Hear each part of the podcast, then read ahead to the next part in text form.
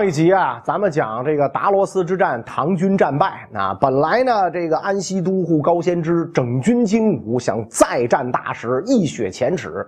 结果呢，爆发了这个安史之乱。那这场动乱在唐朝乃至整个中国历史上都产生了巨大的影响。这个安史之乱爆发的一个最主要的原因啊，在于这个唐玄宗时期积极向外扩张的政策。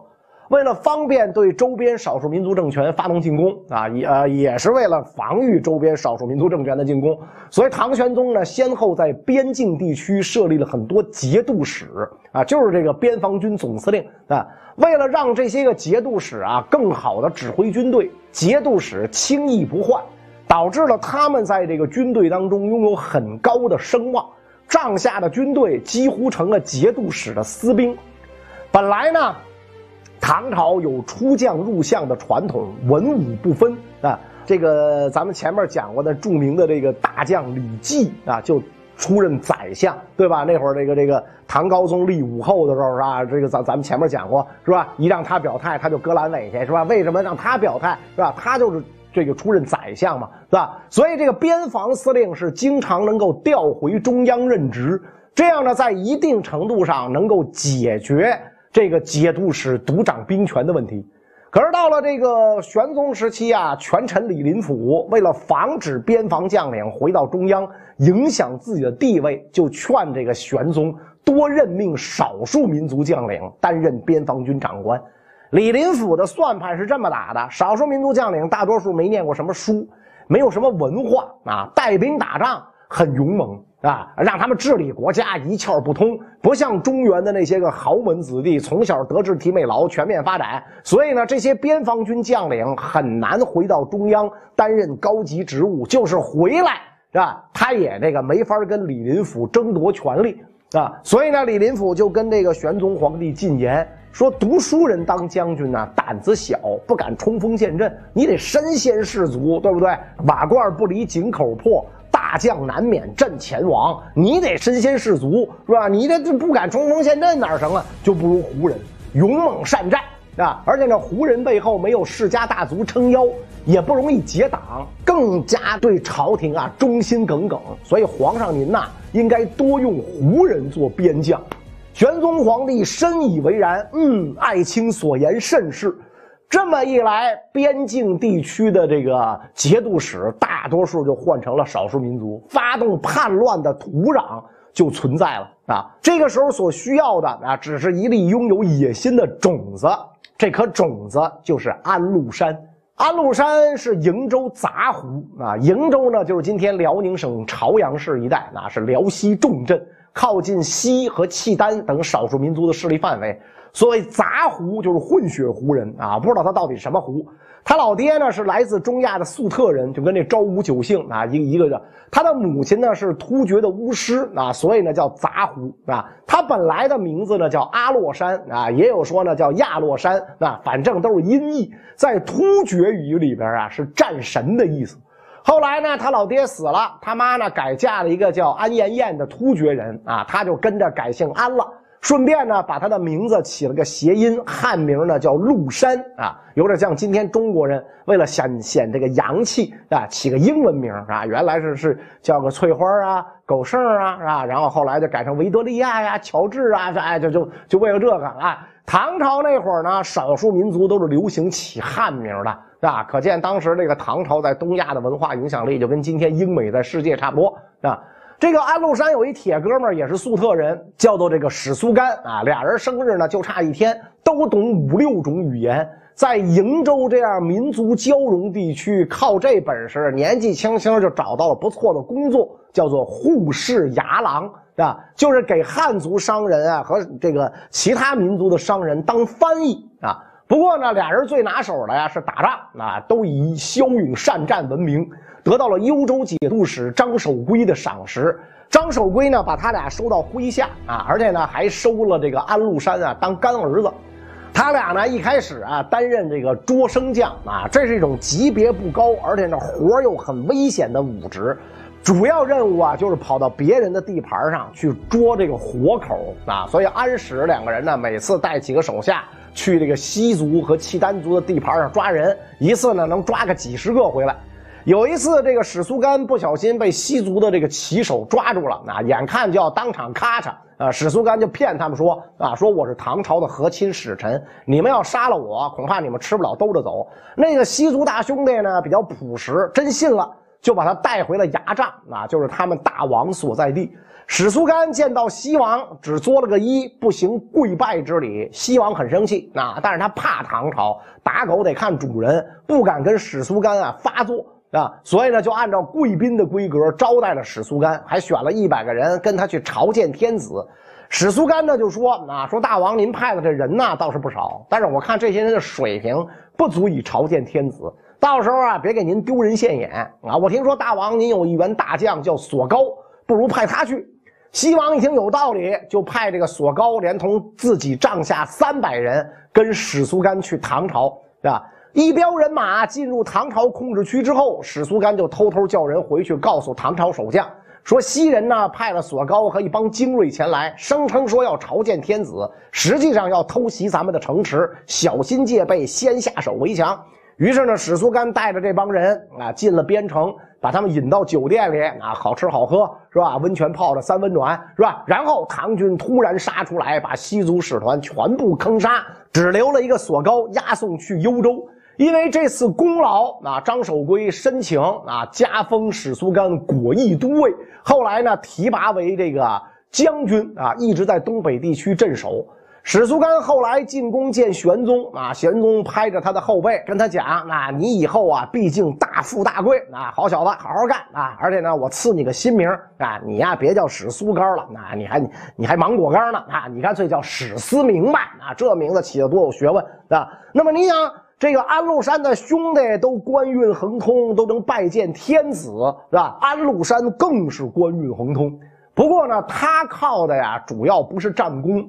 两点，第一，杀良冒功啊，这也是中国古代的这个边将最缺德的事儿啊，经常这个深入西族、契丹族的这个这个游牧地啊，杀人家无辜百姓，甚至老弱妇孺啊，然后斩首回来交给这个这个张守珪啊，让张守珪也乐得往上交，交给天子是吧？然后这个这个就是我杀敌多少，杀敌多少，然后呢这个。就是靠这个金银财宝贿赂这个呃上级啊，只要皇上派钦差到东北地区视察工作，安禄山就花大钱贿赂，请这些钦差呢在皇上面前美言。经年累月下来，玄宗皇帝就知道东北有这么一位能征善战的猛将，是吧？安禄山辛苦没白费，开元二十九年被任命为瀛州都督、平卢军使，兼任西契丹、渤海、黑水四府经略使，开始独当一面，成为这个封疆大吏。转过来年，唐朝把幽州节度使一分为二，西南部分呢称为范阳节度，东北部分呢称为平卢节度。平卢节度使的治所就在安禄山的老家瀛州。于是呢，这个本来就负责瀛州防务的安禄山顺理成章升任平卢节度使，这样他就有了更多面见玄宗的机会啊。史书上讲，安禄山狡黠善揣人情，聪明狡诈，情商很高，很能这个揣摩别人的心思啊。在玄宗面前呀，安禄山这个特点体现的是淋漓尽致。这哥们特别胖，肚子据说垂到膝盖。是吧？早上起来，他这穿衣服必须得有人帮他把这肚子顶上去，然后再系腰带啊。他的这个这个贴身侍从安珠儿给他顶上去啊，然后拿肩膀顶啊，跟胳膊抬不动，给他系腰带，是吧？体重三百多斤啊。玄宗皇帝就调侃他：“你这么大个肚子里边装的是啥呀？是吧？不都是屎啊？那装的啥？是吧？”安禄山说：“没别的东西，只有一颗对陛下的赤胆忠心。”哇，这马屁拍的，玄宗皇帝太高兴了。安禄山不光会拍马屁，演技一级棒，啊，装傻充愣特别拿手，总能博得玄宗的欢心。有一回见到太子李亨，他不行礼，左右大臣着急啊，赶紧给太子爷行礼。安禄山站得倍儿直，臣是胡人，没有什么文化，不懂咱朝廷的礼仪，敢问这太子是什么大官？玄宗说呀，太子就是储君啊，朕千秋万岁之后，太子接朕的班儿。安禄山一脸惊讶：“哎呦喂，臣愚钝，以前只知有陛下，不知有储君，赶紧给太子行礼。”这一番精彩的表演就赢得了玄宗的信任啊！玄宗愈发的宠爱安禄山，请大臣们吃饭的时候，百官列坐楼下，只有安禄山在皇上御座东边单独有个雅座，以示荣宠。不仅如此啊，安禄山认杨贵妃当干妈。当时安禄山四十五，杨贵妃二十九，啊，这妈也真叫得出口啊！认了干妈之后啊，安禄山每次见到皇上和杨贵妃，都先给贵妃行礼。皇上问：“你这是什么操作呀？”安禄山说：“我们胡人只知有母，不知有父，先母后父。”啊，玄宗皇帝又很开心啊！你看这，这这这这胖子。是吧？多憨厚，多可爱啊！所以不断的这给他加封官职啊。到了天宝十载，公元七百五十一年，安禄山在平卢节度使之外，兼任范阳节度使、河东节度使。范阳节度使治所在幽州，负责防守今天北京周边；河东节度使治所在太原，负责山西一带的防务。当时唐朝啊，总共设置了九大节度加一个岭南经略使啊，管辖士兵四十八万六千九。在这十镇节度使里，安禄山一个人就占了仨，兵力呢十八万三千九啊，占了这个这个唐朝边军总兵力的三分之一还多。而唐朝的中央禁军啊，就是咱们说那十二位大将军指挥的那中央禁军，只有十二万人。而中央禁军没有什么战斗力，大部分时间就是宫廷站岗啊，柏油马路上踢正步，收账后就干这个的，所以他们没有什么战斗力，是吧？这个这个等于安禄山一人的军队就超过了中央禁军，形成外重内轻之势啊！而且安禄山手里有八万多匹战马，唐朝骑兵主力大部分在他的麾下啊。这么一来，从山西到辽西，辽阔土地都成了安禄山的地盘，赏罚凭他一人处置，是吧？于是野心就难免膨胀啊！大唐这些年呀，也没有什么大规模的对外战争，跟南诏呢打了几仗，战绩呢拿不出手，是吧？跟大石呢打了场达罗斯之战，大败而回。安禄山心里就瞧不上唐军的战斗力啊！更何况当年他号称不知道太子是啥官的那一出。讨了皇上欢心，但是把太子爷得罪了。如今玄宗皇帝春秋已高，等到太子登基以后，会不会记仇？这事儿谁也说不准啊！再加上他手底下那几个少数民族将领煽风点火，劝他造反，安禄山多少啊有点蠢蠢欲动。但是，不管心里怎么想，他一直表现的对大唐忠心耿耿。这其中呢，当然有一定的表演成分。不过更重要的是，因为朝中有一位权臣坐镇，安禄山对他又敬又怕，这就是人称口蜜腹剑的宰相李林甫。那咱们前面提到过这个人，玄宗朝末期自认为天下太平，每天呢跟杨贵妃这些美女吃喝玩乐、泡温泉，朝政几乎由宰相李林甫独揽。安禄山对其他大臣基本上都很轻慢，唯独对李林甫小心翼翼、毕恭毕敬啊。你说他为什么这么尊敬李林甫呢？根本原因还是在于啊，李林甫这个人能力太强啊。每次啊，李林甫跟安禄山聊天，总能猜到安禄山在想什么啊。你小子一撅屁股，我就知道你拉几个屎球，是吧？没等安禄山把话说出口，李林甫就把话说了。安禄山吃惊之余，更多的是佩服，是吧？无论是智谋还是政治手腕。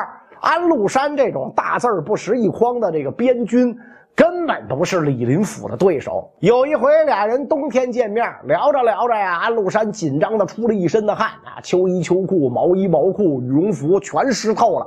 李林甫呢，就把自己身上的大棉袄脱下来给他披上，怕他感冒。从此以后，安禄山对李林甫是心悦诚服啊，说话一点不敢保留，称李林甫为十郎啊。李林甫在家排行老十，郎是当时仆人对主人的称呼啊。安禄山呢，这是把自己当成这个李林甫的家奴了，那叫一声十郎，就相当于今天叫人一声十爷啊。所以他知道自己不是李林甫的对手，只要大唐有李林甫在，安禄山就别想轻举妄动。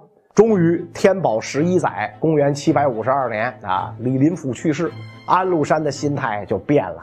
接替李林甫的是杨国忠。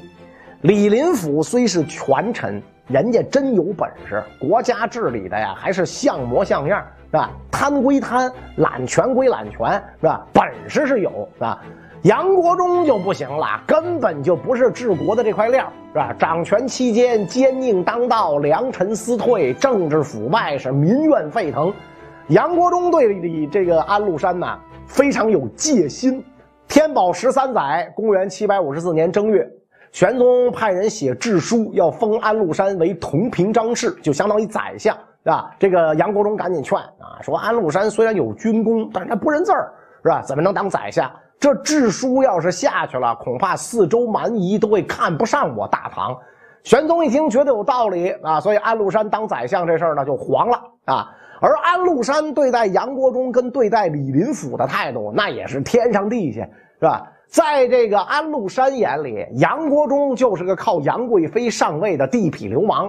论学问、论见识、论治国理政，你都不配给人李林甫提鞋。文不能提笔，武不能拿枪，这么一个家伙，是吧？当年杨国忠官职不高的时候，对安禄山是各种巴结。安禄山下个台阶他都要过来扶一把。现在杨国忠成了朝廷一把手了，拦着皇上不让他安禄山当宰相。于是安禄山肯定不服气，那跟这个杨国忠一天二地恨，三江四海仇，这俩的明争暗斗就不可避免。天宝十四载，也就是公元七百五十五年二月，那安禄山呢派手下进京，申请呢把手底下一帮汉族将领换成三十二员少数民族将领。当时的另一个宰相韦建素就跟杨国忠讲说：“安禄山呐反意已久。”这回他提出这个要求，很显然是要把关键岗位换上自己人，这个造反是妥妥的。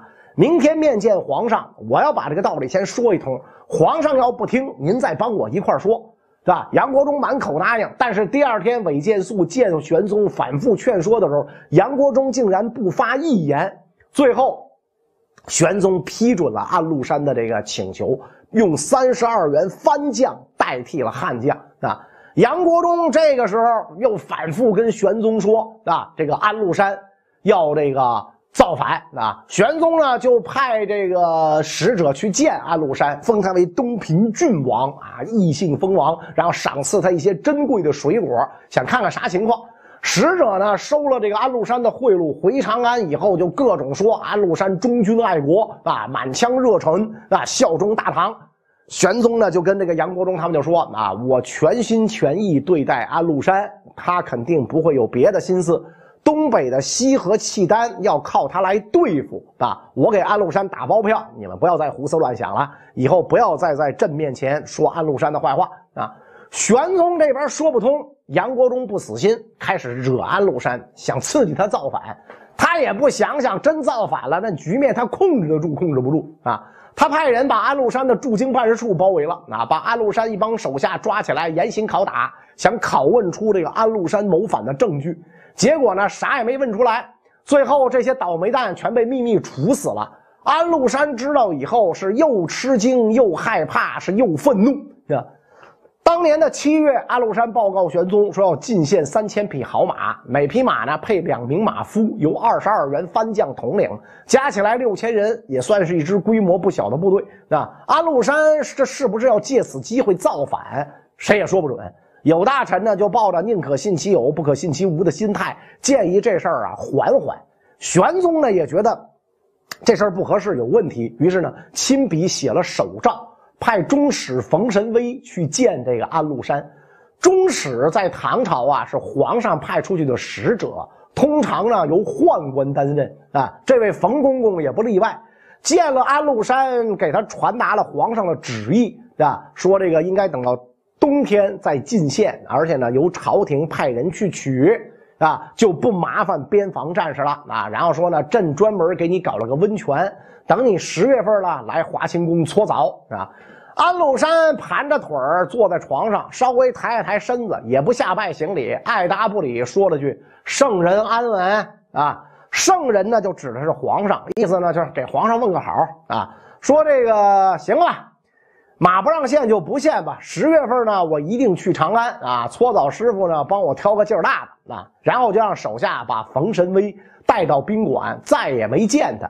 几天之后呢，安禄山就把冯神威打发走了，也没给谢表。那皇上请你搓澡，你不得专门写封感谢信？安禄山也没写。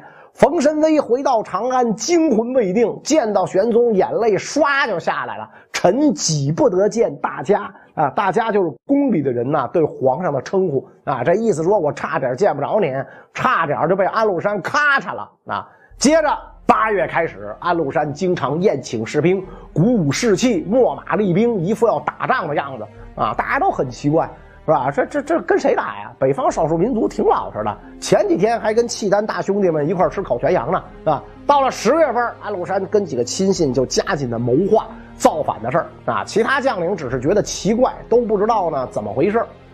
正好呢，安禄山派去长安汇报工作的奏事官回来了啊！安禄山就撒谎说，这个奏事官带回来了玄宗的敕书，召集麾下众将，说我接到了皇上密旨，命我率军入朝讨伐杨国忠，各位都得跟着我走，是吧？众将都被惊呆了，你看我，我看你，但是没有一个人敢表达反对意见。十一月初九，安禄山连夜调动兵马，手下的边防军啊，加上西契丹、市委等少数民族军队，总共十五万大军，号称二十万。于范阳起兵造反啊！第二天一早，安禄山出冀州城南门举行全军大阅兵啊！冀州的州城啊，在渔阳县这儿呢，也是范阳节度使的驻地，就是今天天津市的这个冀州区啊。然后安禄山以讨伐杨国忠为名，在军中贴出告示啊，谁敢煽动士兵反对我们的行动，株连三族。然后率领大军浩浩荡荡向南开去。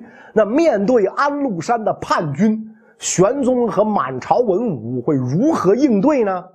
咱们下一集再说。